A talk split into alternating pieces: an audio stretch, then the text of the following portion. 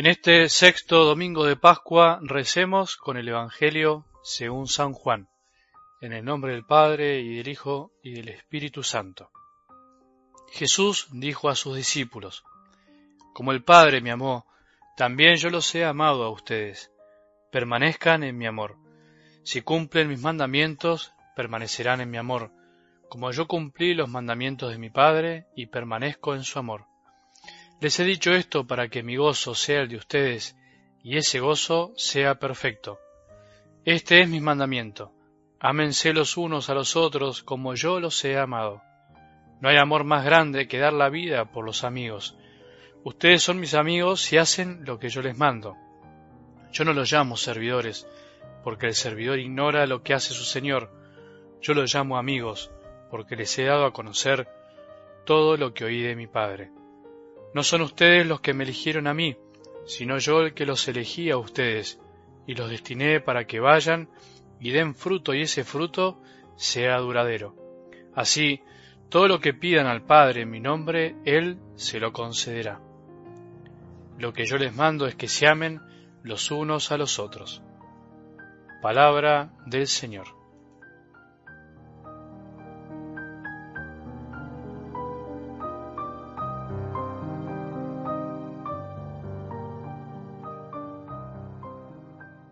Posible amar como Dios ama? Nos podríamos preguntar, ¿es posible amar como nos ama Jesús? ¿Es posible amar así? Estas fueron algunas de las preguntas que me animé a hacer una vez en un sermón. Era poca la gente que había, me acuerdo, era un día lluvioso y además habíamos peregrinado, me acuerdo, a la Basílica de Luján, patrona de la Argentina, por lo cual muchos no habían podido ir. Sin embargo, estaba mi amigo Johnny, ¿te acordás? Él estaba atento como siempre. Nadie respondía. Todos me miraban y nadie se animaba a hablar, no sé bien por qué.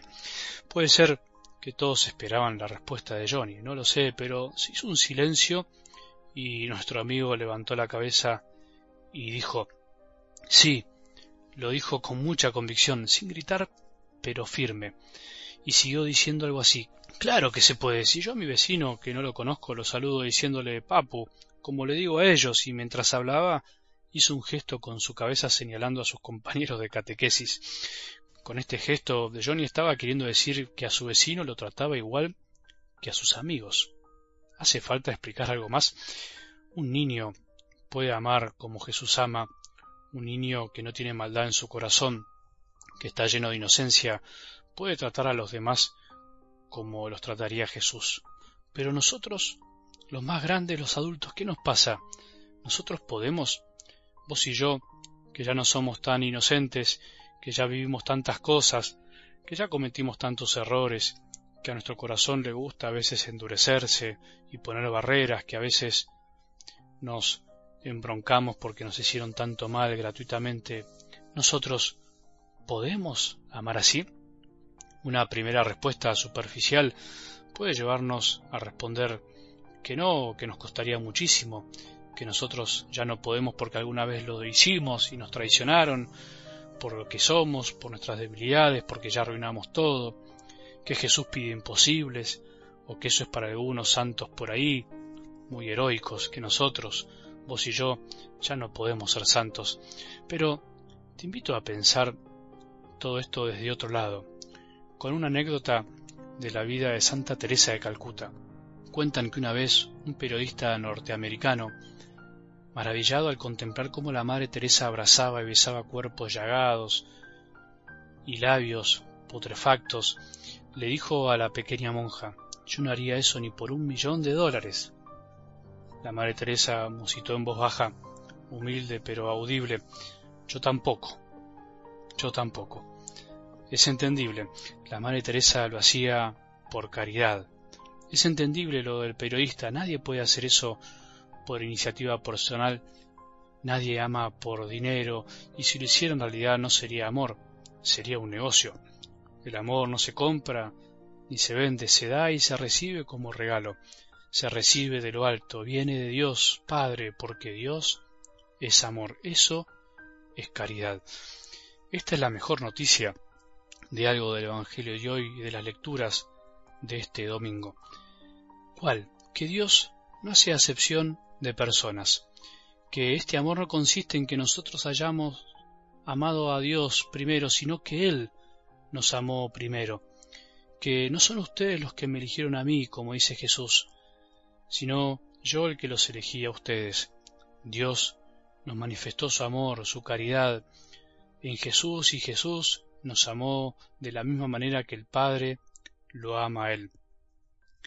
Como el Padre me amó, también yo los he amado a ustedes, dice la palabra. Te propongo imaginar las palabras que siguen como un diálogo entre Jesús y nosotros, entre Jesús y vos. Empecemos nosotros. No puedo, Jesús, en serio que no puedo amar así. Siento que me pedís demasiado, parece como que no te das cuenta de que soy de carne y hueso, que soy débil, frágil, pecador. ¿Cómo es posible que pueda amar como vos? ¿Cómo es posible amar al modo de Dios? Jesús nos podría responder algo así. No podés amar así porque seguís sin entender. No podés amar así porque pensás que vas a poder hacerlo por tus propias fuerzas. Seguís pensando que esto es cosa tuya. Y si te lo digo de otra manera, Amá porque yo te amo, no porque te lo pido solamente. Si querés amar solo porque te lo pido, seguirás intentando amar como cosa tuya. Y esto no es cosa tuya, es mía. Es caridad, es amor que procede del Padre, que llega a mi corazón y llega al tuyo. El amor de Jesús no es cosa nuestra, es cosa de Él. En realidad no es otra cosa que Él mismo que se nos da. El amor de Dios ha sido derramado en nuestros corazones por el Espíritu Santo que se nos ha dado. En cada sacramento, especialmente en cada Eucaristía, Jesús se nos da por amor y para que podamos amar. Nos da el amor que después nos pide que demos, para que los demás vean que es posible amar de una manera distinta y en ese amor ver a Dios. ¿No es distinto pensarlo así? Esto quiere decir que en verdad Jesús nos pide algo que en realidad nos los está dando antes, él pide que amemos porque su amor está en nosotros. Solo podemos amar como Él, porque Él nos amó, nos ama y nos amará siempre. Señor, dame lo que me pides y pídeme lo que quieras, decía San Agustín. Los santos pudieron, irán de carne y hueso, ¿por qué vos y yo no? Que tengamos un buen domingo y que la bendición de Dios, que es Padre misericordioso, Hijo y Espíritu Santo, descienda sobre nuestros corazones y permanezca para siempre.